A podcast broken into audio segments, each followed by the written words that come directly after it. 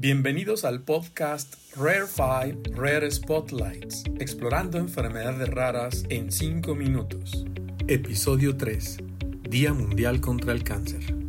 Buen día, mi nombre es Silvia Vidal Millán, médico especialista en genética, investigador en ciencias médicas en el Instituto Nacional de Cancerología y médico especialista en genética en la Fundación de Cáncer de Mama PUCAM en la Ciudad de México. ¿Qué es el cáncer? El cáncer es un grupo de enfermedades relacionadas que empiezan en las células. Cuando estas presentan daño en su ADN, por lo tanto debe ser considerada como una enfermedad genética. Normalmente las células crecen y se reproducen para generar más y así mantener sano nuestro cuerpo. Algunas veces este proceso ordenado de crecimiento y reproducción celular se descontrola y nuevas células se siguen formando aunque el cuerpo no las necesite y las viejas aún no mueren aunque así debería ser. Las células excesivas forman una masa de tejido que se denomina tumor. Cabe aclarar que no todos los tumores son cancerosos, puede haber benignos y malignos. Los tumores benignos generalmente se pueden extraer y en la mayoría de las veces no reaparecen. Las células de los tumores benignos no se diseminan a otras partes del cuerpo y rara vez ponen en peligro la vida de las personas. En los tumores malignos, las células tienen anomalías en su material genético y se dividen sin control y sin ningún orden. Estas células tienen la capacidad de invadir y destruir el tejido a su alrededor y además pueden desprenderse del tumor y entrar al torrente sanguíneo o al sistema linfático para diseminarse a otras partes del cuerpo, lo que se denomina metástasis. ¿Cómo se diagnostica el cáncer? El diagnóstico puede ser de dos formas. La primera es con un estudio de escrutinio que se realiza en algunas personas de forma rutinaria, por ejemplo, el Papa Nicolau para la detección de cáncer cervicouterino, la mastografía para el cáncer de mama, la colonoscopía para el cáncer de colon, etc. En estos casos no presentan ningún síntoma de enfermedad, pero se reportan anormalidades en sus estudios que los hacen acudir con un especialista para confirmar o descartar un cáncer. El segundo es cuando un individuo presenta síntomas que pueden ser poco específicos en algunas ocasiones, como dolor en alguna parte del cuerpo, disminución de peso o muy sugestivos como sangrados anormales que pueden ser nasales, en encías, uterinos y la detección de tumoraciones en cuello, mama, axilas, etc. Y por ello acuden a un médico para ser estudiados. Una vez con el especialista se le harán preguntas personales y de historia familiar de cáncer y le será practicado un examen físico completo. Se determinará si existe una sospecha de cáncer y esto tiene que complementarse con estudios de laboratorio y estudios radiológicos, siendo el estándar de oro para el diagnóstico definitivo una biopsia de la lesión o una biopsia de médula ósea según sea el caso.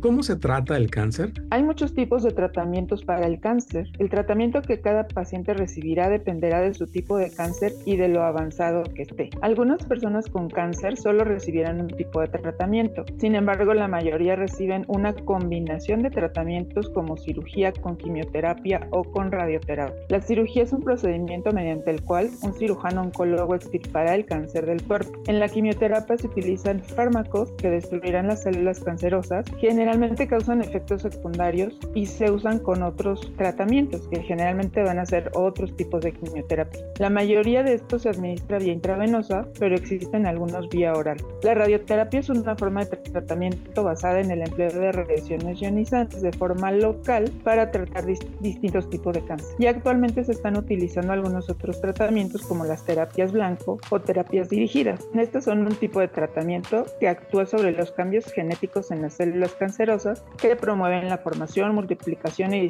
diseminación de estas células. ¿Por qué se celebra hoy el Día Mundial del Cáncer? Este 4 de febrero se conmemora el Día Mundial contra el Cáncer con el objetivo de concientizar a la población sobre este padecimiento y movilizar a la sociedad para avanzar en la prevención y control de esta enfermedad. Este año el lema de la campaña es por unos cuidados más justos. El 4 de febrero del año 2000 se llevó a cabo una cumbre celebrada en el Ayuntamiento de París y la elaboración de una carta que fue promovida por el jefe del Departamento de Oncología de un hospital de París en colaboración con el MD Anderson Cancer Center de Houston. El presidente francés Jacques Chirac en ese entonces fue el primero en firmar este texto de carácter simbólico para provocar una forma de conciencia mundial sobre este mal que cada año mata millones de personas y es contraído por otras tantas. La Carta de París consta de un preámbulo y de 10 artículos con un conjunto de principios destinados a lograr una alianza invencible entre investigadores, profesionales de la salud, pacientes, gobiernos, industrias y medios informativos para luchar contra el cáncer y contra sus mejores aliados como el miedo y la ignorancia. ¿En dónde podemos encontrar más información sobre el tema?